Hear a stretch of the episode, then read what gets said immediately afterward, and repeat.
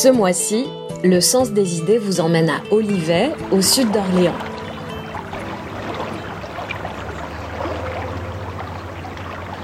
Nous sommes à quelques kilomètres des bords de Loire, un détail qui, vous allez l'entendre, n'est pas anodin.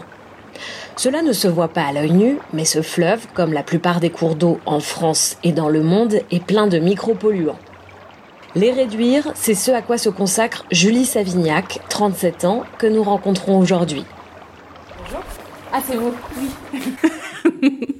Cette Bretonne d'origine est ingénieure projet au sein de la direction recherche et innovation d'Antea Group, une société d'ingénierie environnementale. Moi, je suis principalement sur la thématique recherche et réduction des substances dangereuses dans l'eau. C'est plutôt associé aux micropolluants. Et ces micropolluants, ça peut être des métaux lourds comme le zinc, le nickel, le plomb, etc. Des pesticides. On a beaucoup entendu parler du glyphosate, mais il y en a d'autres comme l'imidaclopride ou l'aminotriazole. Euh, ça fait très savant de dire ça. Et puis, ça peut être aussi les fameux perturbateurs endocriniens dont on entend parler pas mal, qui peuvent être liés aux résidus médicamenteux et puis des hydrocarbures aromatiques polycycliques qui sont des résidus de combustion incomplète, etc. Enfin voilà, il y en a plein, plein, plein. Comment ces substances se retrouvent-elles dans l'eau?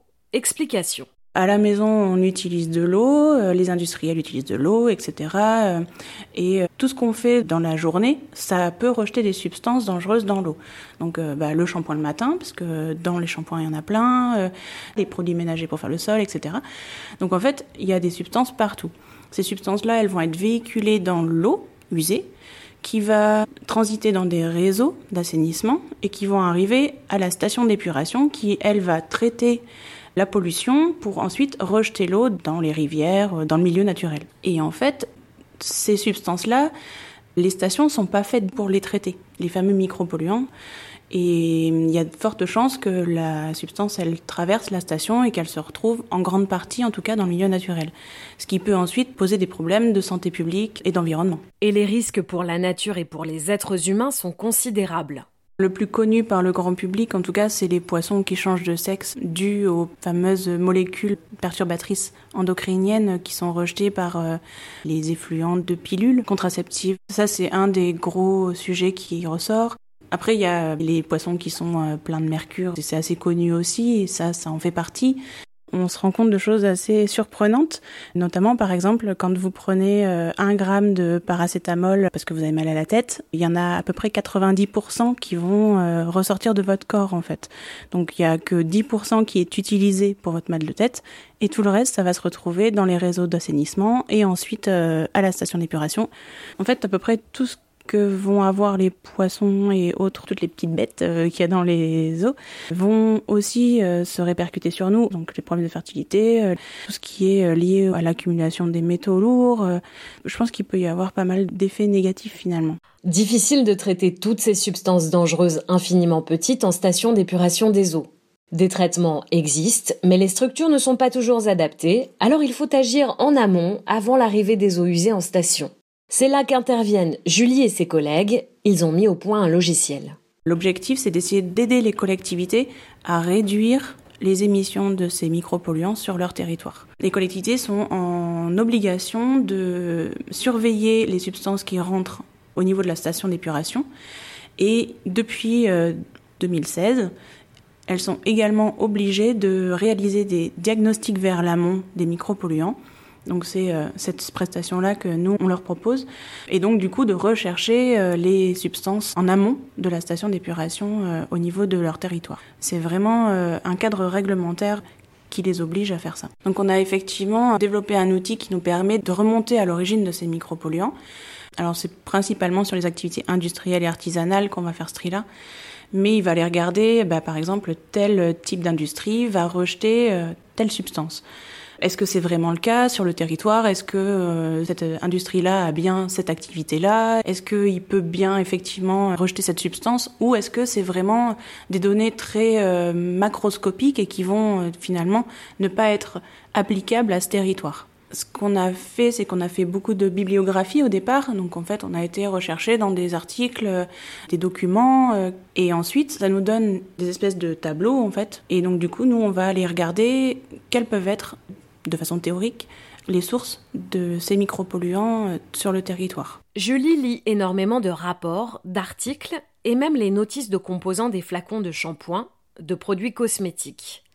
Elle aime cet aspect recherche. Elle n'a d'ailleurs pas fait d'école d'ingénieur mais des études universitaires. J'ai pas fait d'école d'ingénieur, donc j'ai pas le titre d'ingénieur, mais euh, mon travail c'est de l'ingénierie. On a une problématique et on va euh, proposer des choses pour obtenir des solutions et résoudre le problème. Il y a des gens qui ont fait des DUT et qui peuvent faire un travail d'ingénieur. Moi, j'ai commencé par un DUT et une licence professionnelle euh, en génie chimique. Ça m'a donné des bases dans tout ce qui va être mécanique des fluides, automatisme, tout ce qui va être en sion à la fin, distillation, absorption, euh, filtration, etc.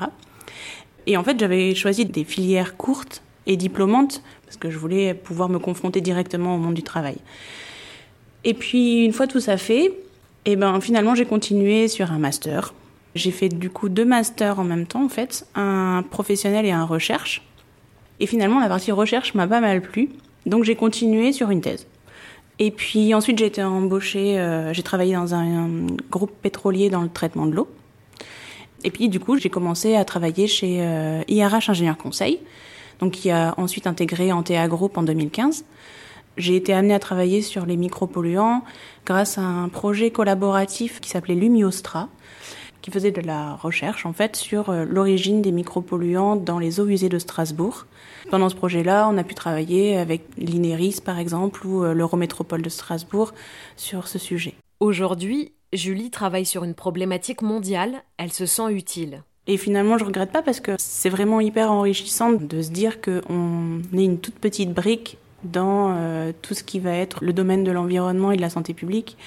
Et euh, même si on n'est pas grand-chose et que notre participation elle est minime, euh, ça permet de participer à la construction de cet édifice-là et c'est important. Et au final, voilà, j'apprends des choses tous les jours et je suis bien contente. si tout le monde fait un petit peu, ça peut faire beaucoup. Et en l'occurrence, je me dis qu'effectivement, cette problématique des micropolluants, c'est quand même euh, quelque chose qui est euh, pas que national, c'est aussi mondial. Si on veut pouvoir préserver un peu notre environnement, il faut qu'il y ait des actions qui soient mises en place. Et il reste encore beaucoup à faire. Les micropolluants sont aussi présents dans les sols, l'air. C'est Le Sens des idées, le podcast de l'ingénierie engagée à bientôt pour une nouvelle rencontre avec de jeunes ingénieurs qui, chacun dans leur domaine, contribuent à changer le monde.